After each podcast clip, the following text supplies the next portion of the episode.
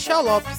Sejam bem-vindos ao podcast Oxi, a frequência da literatura baiana. Que é mais uma das atividades promovidas pelo coletivo Oxi, projeto de extensão do IFBA Campus Santo Amaro, que existe desde 2014. Hoje, o projeto conta com mais de 20 integrantes que desenvolvem ações de leitura, mediação e difusão da produção literária na Bahia. Quem não conhece já ouviu falar, né? Oi, eu sou Ellison Silva e juntamente com meu amigo Michel e a professora Gal Meirelles, iremos apresentar os episódios da primeira temporada do podcast Oxi, a frequência da literatura baiana. Como Michel falou, esta proposta é uma das atividades do coletivo Oxi e quem ainda não conhece pode ir nas redes sociais e no nosso canal para saber mais das nossas ações. Oi, gente, sou Gal Meirelles, professora BTT do IFBA Campo Santo Amaro. Estamos aqui em mais uma empreitada para a difusão da literatura baiana. Como os meninos falaram, o Oxo é um coletivo de leitores que se organiza para realizar atividades de mediação de leitura, seja por meio de eventos, oficinas, distribuição de livros, organização de pesquisas, tudo referente à literatura baiana. Dentre as muitas atividades do coletivo está a montagem e gestão do OXE, Portal da Literatura Baiana Contemporânea, que está disponível para todo mundo desde 2017. O portal é organizado em categorias a partir dos gêneros textuais literários. E através dessas categorias pensamos os, os episódios dessa primeira temporada do podcast. Isso, Gal. Como no portal Oxi temos oito categorias de gêneros textuais literários: romance, infanto-juvenil, poema, ensaio, crônica, cordel, conto e texto literário musical, incorporamos e trazemos esses elementos ao podcast e acrescentamos mais um que é o texto dramático, a peça de teatro. Então, vamos nessa primeira temporada ter nove episódios, um dedicado a cada gênero. Muitos dos convidados com quem interagimos aqui são autores e autoras que já integram o portal Oxi. Como Ellison destacou, serão nove episódios e cada um terá três blocos. O primeiro bloco, Pegue a Visão, focaliza o leitor, pois a leitura não é somente uma das balizas de aprendizagem, mas também peça crucial para abranger a percepção sobre o mundo do leitor. Por intermédio de um relato, a partir do mote Conte-nos sua história de leitura. Neste bloco, teremos um enredo de um leitor experimentado no gênero, em destaque no episódio. Então, após nos inteirarmos sobre a história de leitura do convidado, receberemos dicas e indicações de livros, textos, leituras e escutas.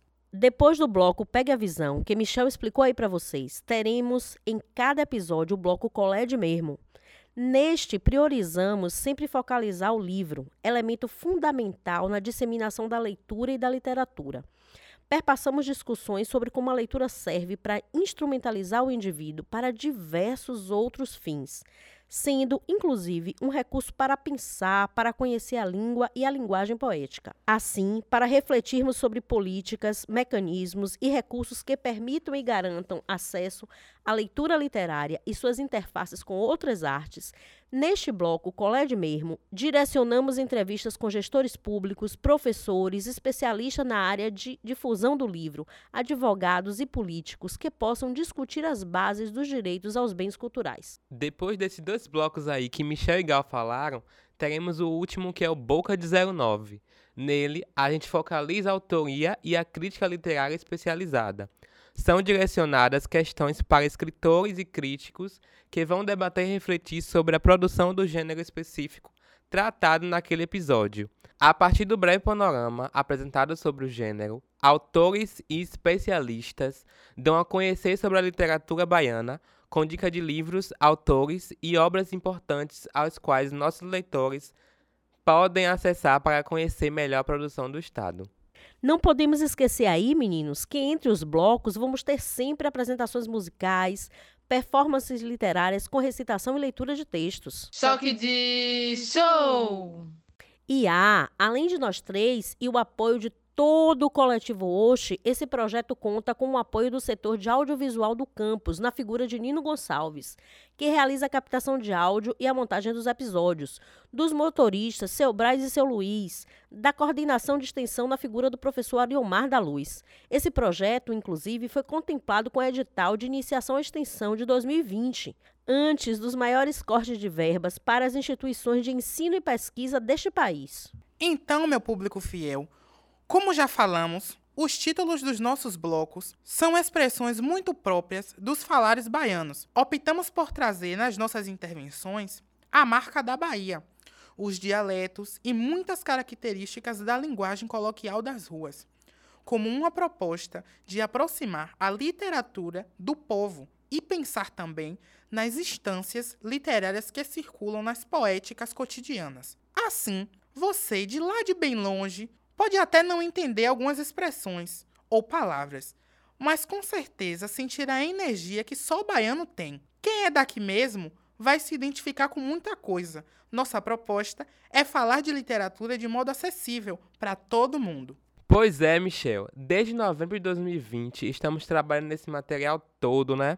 Desde a concepção do projeto até agora foram nove meses de trabalho, um parto. Neste período, fizemos a curadoria, selecionamos textos e autores, criamos as perguntas e organizamos os roteiros. Contamos com 64 convidados e convidadas, de quem recebemos os áudios com as respostas e com os quais interagimos aqui nos episódios. Foi coisa, viu, gente? Nove meses de trabalho, um parto difícil, como o Ellison disse aí.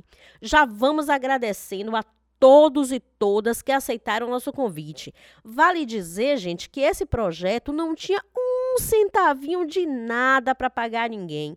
E todo mundo que atendeu esses 64 convidados colaborou no Muito Obrigadinha. Pois é, gente. A conversa está gostosa, mas vamos entrar no personagem? Bora lá. E aí, pivete? Colé piva. Pô, véi. Ó como tamo chique, agora de podcast. Não é pra qualquer um não, viu? Agora, brother, tô me adaptando nisso aqui, viu? Tu tá ligado nessa coisa toda aqui? Vamos dar nosso pulo, né? Olha nós aqui. Sejam bem-vindos ao episódio zero. Como assim zero? Não seriam 10 episódios, maluco? É, rapaz. São 10 episódios. 9 mais o zero. Que é esse aqui, pivete. O zero é o episódio que vai deixar vocês, ouvintes, por dentro de tudo que vai rolar no podcast. Oxi, a frequência da literatura baiana. E já pra começar largando doce, chama um coligado que já é das áreas, né?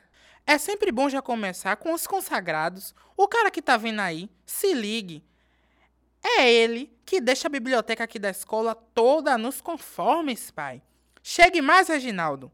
E conte pra gente sobre o seu trampo aqui no campus. Olá, sou Reginaldo, bibliotecário do IFBA Campo Santo Amaro. Vou fazer uma breve explanação sobre as características da nossa biblioteca, do nosso acervo e do no dos nossos usuários leitores. A biblioteca do IFBA Campo Santo Amaro tem por característica ser uma biblioteca híbrida, pois atende a um público diversificado formado por estudantes do ensino médio, técnico e superior é uma biblioteca escolar, pois visa atender ao currículo e trabalha em consonância com o projeto pedagógico da escola, tendo a função de fomentar a leitura e promover o acesso dos jovens leitores ao mundo dos livros e da informação. Também é uma biblioteca universitária, pois apoia as atividades de ensino, pesquisa e extensão por meio do acervo e dos serviços disponibilizados aos estudantes e professores do ensino superior.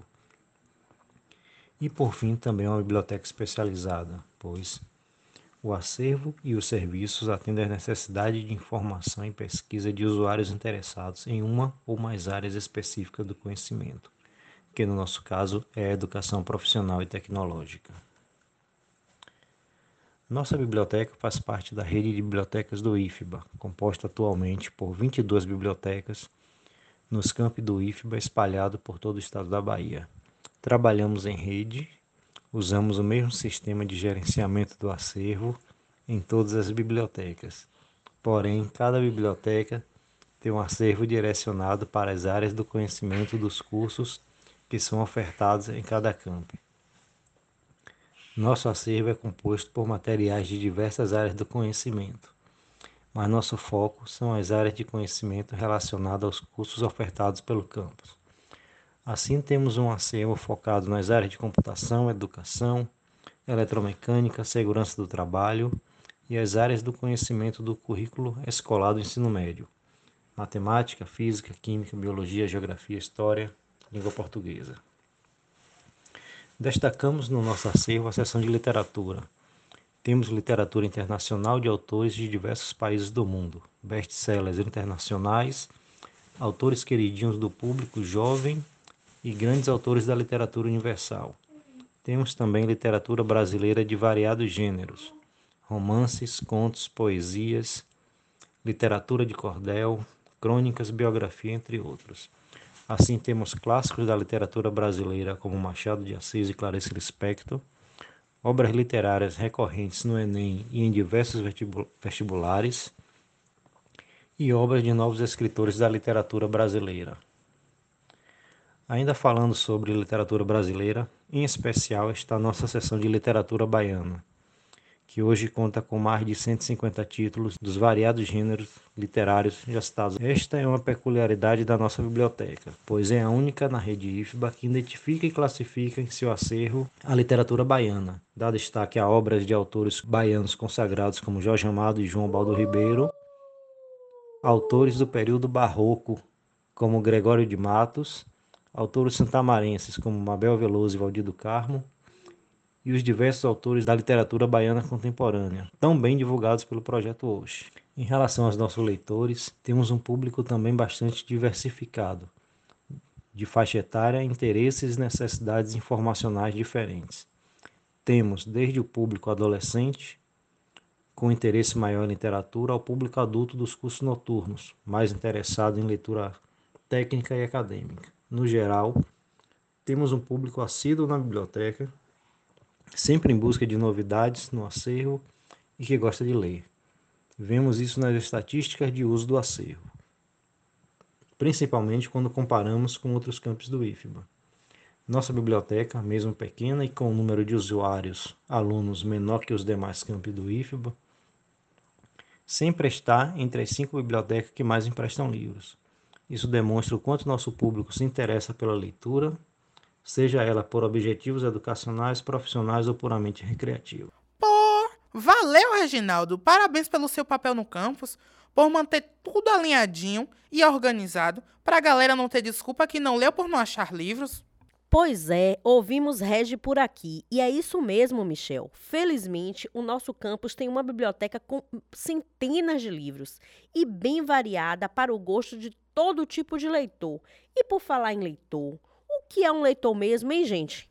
Olha, leitor, leitor, leitor, eu não tô muito por dentro, não. O que é mesmo?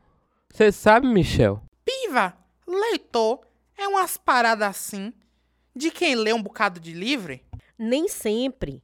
Como vai explicar aí a parceiríssima Rita Breda, professora da UFES, um leitor não se define pela quantidade de livros que lê, e a leitura não é só da palavra escrita nem é mesmo só da palavra, gente. Vamos ouvir Rita aí para vocês entenderem melhor. Eu sou Rita Breda, professora do Departamento de Educação da UFES, integrante do Núcleo de Leitura Multimeios da UFES e coordenadora do projeto de extensão Leitura Itinerante, uma alternativa para a mobilização de leitores. Ao longo da minha trajetória como docente, pesquisadora e extensionista, venho discutindo e pesquisando o tema leitor, leitura, práticas culturais de leitura. Essa temática vem me inquietando né, já há algum tempo, justamente pela necessidade de pensar na ampliação das ações, das políticas e das práticas de formação de leitor. Hoje, né, na atualidade, nós precisamos tratar leitor no plural, leitores, diversos perfis de leitores. Durante muito tempo, a escola trabalhou com apenas um único conceito de leitor, o leitor que lia as obras clássicas, né? lia os cânones. Mas já há algum tempo a gente vem percebendo, ao longo das nossas trajetórias e das nossas práticas, né, que nós não temos apenas um leitor. Temos leitores variados, de suportes variados, de interesses variados. Né? Então precisamos trabalhar com, leitor, com o conceito de leitor no plural.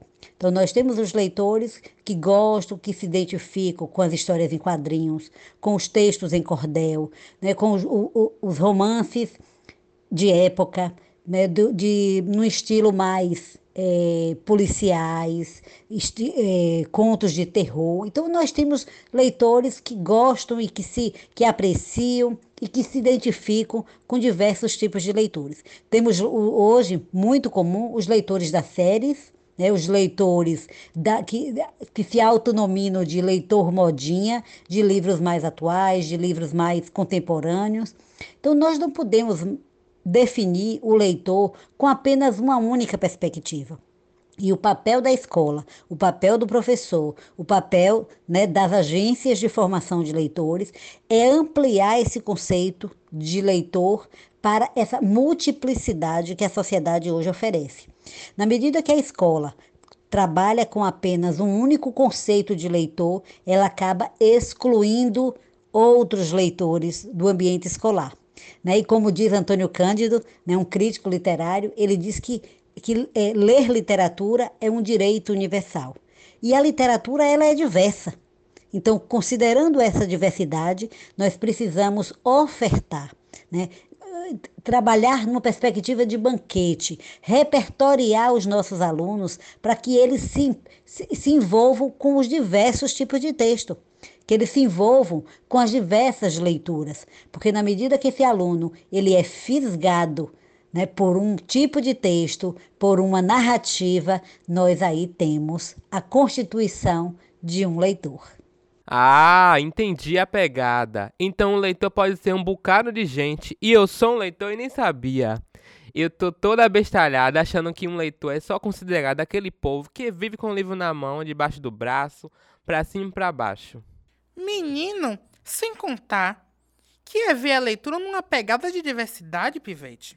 Ao longo das minhas pesquisas e dos próprios estudos sobre a história da leitura no Brasil e no mundo, a gente percebe que, o, que os materiais impressos, né, que o livro impresso é que teve sempre maior predominância de, dentre os leitores. Mas na atualidade, nós não podemos mais falar apenas no, no livro impresso.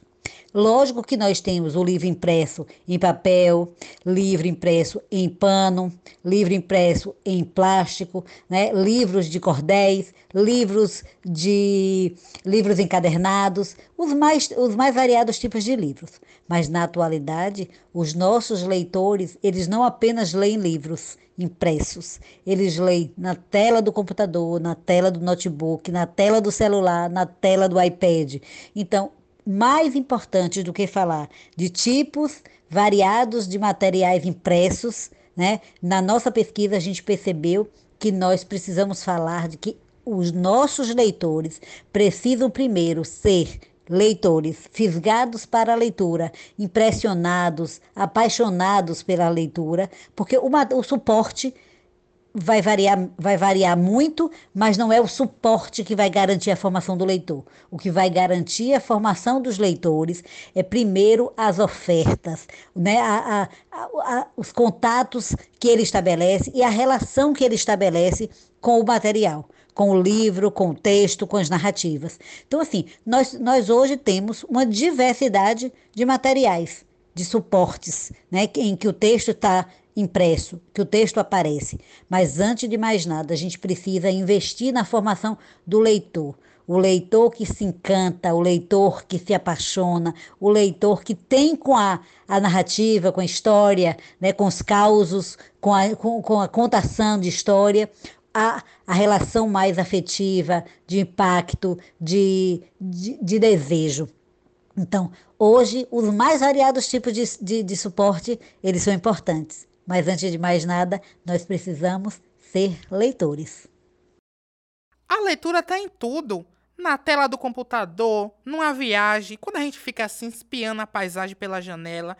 A leitura de mundo bate certo aí, Rita. A relação da leitura, literatura com a escola sempre foi uma relação de amor e ódio.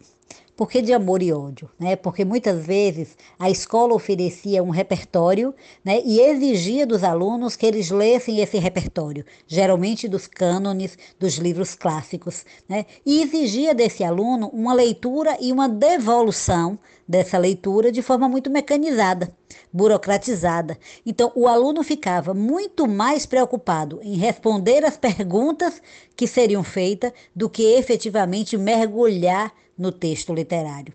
E aí Infelizmente, a, a, a, pesquisa Retratos da Leitura no Brasil, ela mostra que os nossos leitores, quando, te, quando saem da escola, quando deixam de ser cobrados por essa leitura, eles param de ler. Ou seja, a escola ela acabou, ela acaba não cumprindo o seu papel, que é formar um leitor para a vida, um, um leitor entusiasmado, um leitor que lê para satisfazer os, a, os seus objetivos, as suas expectativas, os seus desejos. Então, assim, essa é uma relação que precisa diuturnamente ser repensada. A literatura precisa, como eu já falei, de Antônio Cândido, né? Antônio Cândido defende a literatura como direito, então a escola precisa entender a literatura como direito, não para realizar uma prova, não para cumprir o vestibular, isso também, né? Mas a, literatura precisa ser apresentada aos nossos alunos como essa oportunidade da gente, da gente é, viajar, da gente entender o texto e aprender com o próprio texto. E isso, essa relação de amor né, com a literatura, ela vai se dar na medida que a gente faz uma oferta diferente, ampliada, quando a gente escuta os nossos leitores, quando a gente escuta os nossos alunos para saber o que eles gostam de ler, para saber o que eles estão lendo. Nem sempre o nosso aluno está lendo aquilo que a escola legitima, mas é importante que a gente acolha essas primeiras leituras dos alunos para a partir daí a gente fazer um processo progressivo de outras ofertas, de interagir com o texto, de trabalhar com a intertextualidade. Mas para isso o nosso aluno precisa ter repertório. Então, e esse repertório não é só a escola que oferece. Né? Os clubes de leituras hoje, os saraus de leituras hoje, as tertúlias literárias, que são práticas muito difundidas hoje, são espaços de oportunização de novos repertórios literários. Então, a escola ela precisa também né, acolher essas, essas, essas novas estratégias para que a gente possa cada vez mais formar leitores, consolidar leitores e criar comunidades de leitores. Tá vendo aí, povo, que a escola às vezes é um problema e termina não ajudando? Pois é, por isso hoje inventa um bocado de coisa, porque a leitura não pode ser separada da vida. E aí, como disse Michel, bonitão de Acupe, qual sua história de leitura, meu público fiel? Grave um áudio, gente. Manda pra gente sua história de leitura. Mandar pra onde, Gal? Tá viajando, é, Wellison? Pelo zap do Oxe, meu filho. 75998024438. Para se formar leitor, é preciso que nós, mediadores de leitura, também sejamos leitores. Não dá para imaginar, né, formadores de leitores como professores, como mediadores, que não têm um repertório. Então, é importante que se diga que na, nos dias atuais, muitas escolas têm investido em alternativas leitoras para além das disciplinas, para além do espaço que normalmente vem sendo reservado às práticas de leitura. Eu estou me, me referindo aos clubes de, clubes de livros, estou me referindo aos clubes de leitura, estou me referindo às tertúlias literárias, aos saraus, né, aos sussurradores, né, que são espaços, são, são alternativas, são mobilizações, são estratégias que muitos grupos entre professores e outros mediadores, não só no espaço escolar, mas são estratégias que vêm sendo criadas ao longo vou me referir ao Brasil, mas não apenas no Brasil, são estratégias criadas para reunir pessoas que gostam de ler, que dialogam sobre o que leem, que debatem, debatem sobre o que leem e que essa construção ela é coletiva.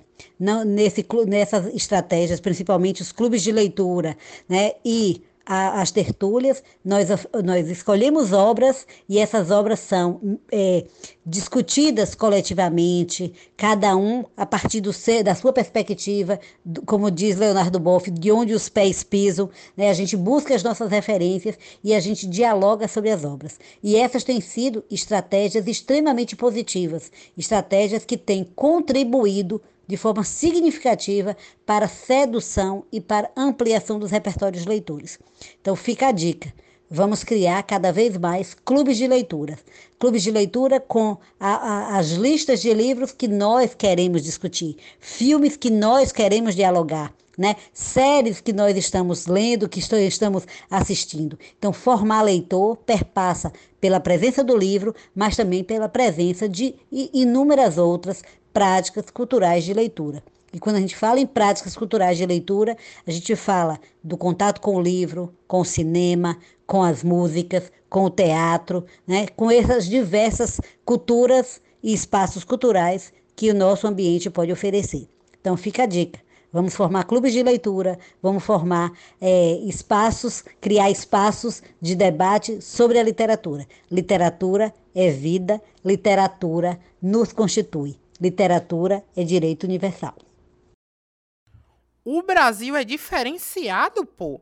Esses clubes de leituras é tudo. Tipo o que o Oshi faz, essas oficinas aqui no campus, para o pessoal fazer leituras e conversar sobre os textos. Muito obrigado, Rita. Foi top as suas falas. Adorei. Calma, Michel. Calma, rapaz. Oxinte, o Ellison atrasado que não sabe do nosso zap e você adiantado falando do clube de leitura que o coletivo Oxo ainda está montando. Haha, peraí, né, velho? Calma, depois a gente anuncia isso. Não, Gal. Eu confundi o clube com percursos.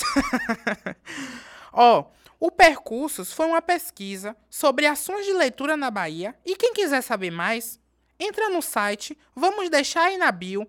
E para você que esteve com a gente nesse episódio zero, venha nos escutar se esse que foi para explicar foi bala na agulha, imagine os outros, vai ser babado sem dúvidas. Beijos literários, até breve. Já vamos daqui, mas gostaríamos de agradecer a dona Selma, que bateu certo nos rangos nos dias das gravações, ao Hotel Casagrande, onde ficamos hospedados, porque como moramos longe, era mais fácil e seguro ficarmos na cidade aqui em Santa Amaro. A Rogério, que levou nossa pizza quentinha pra janta, e mais aos vigilantes e à galera da manutenção do campus que está aqui deixando tudo nos conformes. Até a próxima, pessoal, e fique ligado nas nossas redes sociais. No Instagram, arroba Projeto Oxi, e no YouTube, Oxi, Literatura Baiana Contemporânea. Curte, comenta, claro, e se inscreve para engajar nós. Vamos trocar muitos memes por lá, viu? Beijos! E não foi só esse povo não, viu, Elson? Teve Tito Pereira, que compôs a nossa trilha e foi coisa exclusiva, viu? Só se escuta aqui. Rodrigo, com material para o YouTube. Tivemos também Gabriel Rodrigues, que fez a nossa identidade visual. O professor Eduardo Ferreira, que contribuiu aqui com nossa vinheta. E mais uma galera aí do Oxi. Não é só esse povo que tem para agradecer, não, viu, Michel e Wellison? Vocês já receberam a bolsa, estão esquecidos de agradecer a galera do financeiro, João Vanderlei e Ramon Giacomozzi, os responsáveis por nos ajudar a contar as moedinhas para fazer os projetos de pesquisa e extensão aqui no Campo Santo Amaro, com é toda a dificuldade, com todos os cortes de verbas para as instituições públicas no Brasil, a galera nos ajudando aí.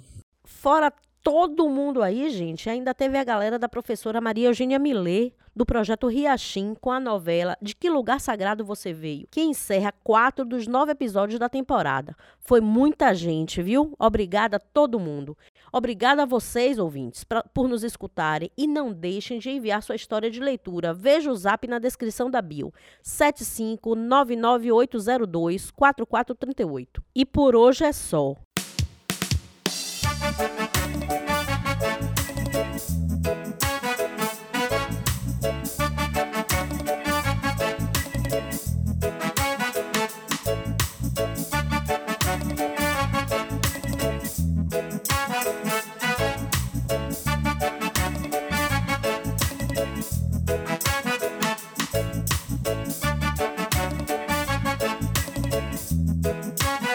Oxi, a frequência da literatura baiana.